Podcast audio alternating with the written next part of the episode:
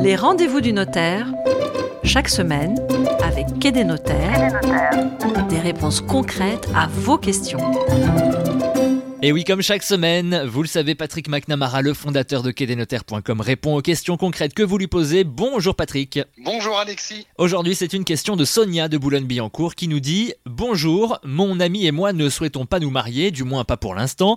Est-ce que le Pax peut nous protéger suffisamment en cas de décès ou de faillite Et est-ce que le Pax peut nous permettre d'acheter quelque chose en commun?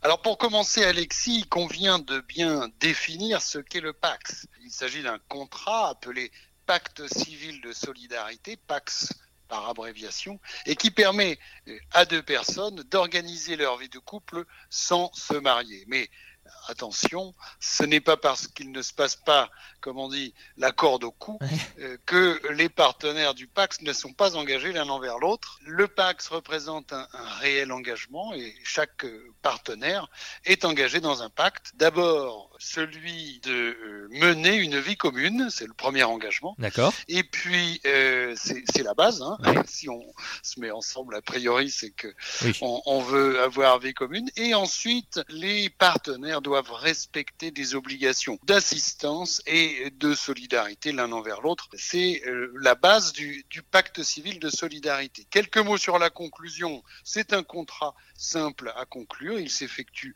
auprès de son notaire ou à la mairie du domicile des partenaires et euh, il peut être rédigé soit directement par les partenaires, soit en ayant recours à l'expertise du notaire et au caractère authentique de l'acte notarié. Concernant la protection, c'était la question de Sonia.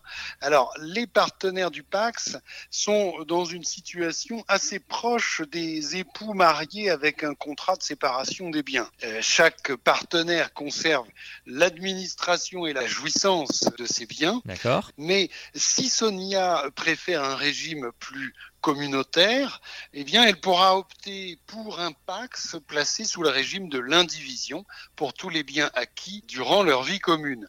Donc, les biens de chaque partenaire seront la propriété de chaque partenaire, sauf si on décide expressément que, initialement, ils tomberont dans l'indivision. À ce moment-là, c'est une, une convention à prévoir dans le pacte.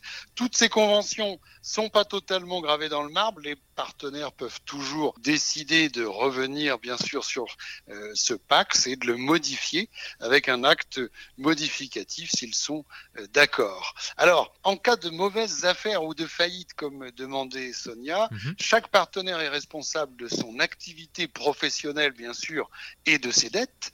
Et les partenaires sont solidaires uniquement pour les dettes contractées pour l'entretien du ménage. Et alors, Sonia pourra-t-elle acheter quelque chose en commun, donc avec son ami, par exemple une maison? Oui, euh, fort heureusement. Et cela est possible, oui, bien sûr, en, en, Pax.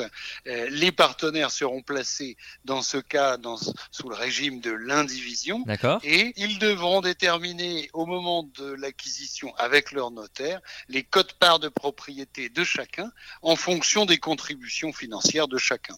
Alors, en cas de décès de l'un des partenaires, l'autre bénéficie de plein droit d'un droit temporaire au logement de un an sur la résidence principale et il est exonéré des droits de succession.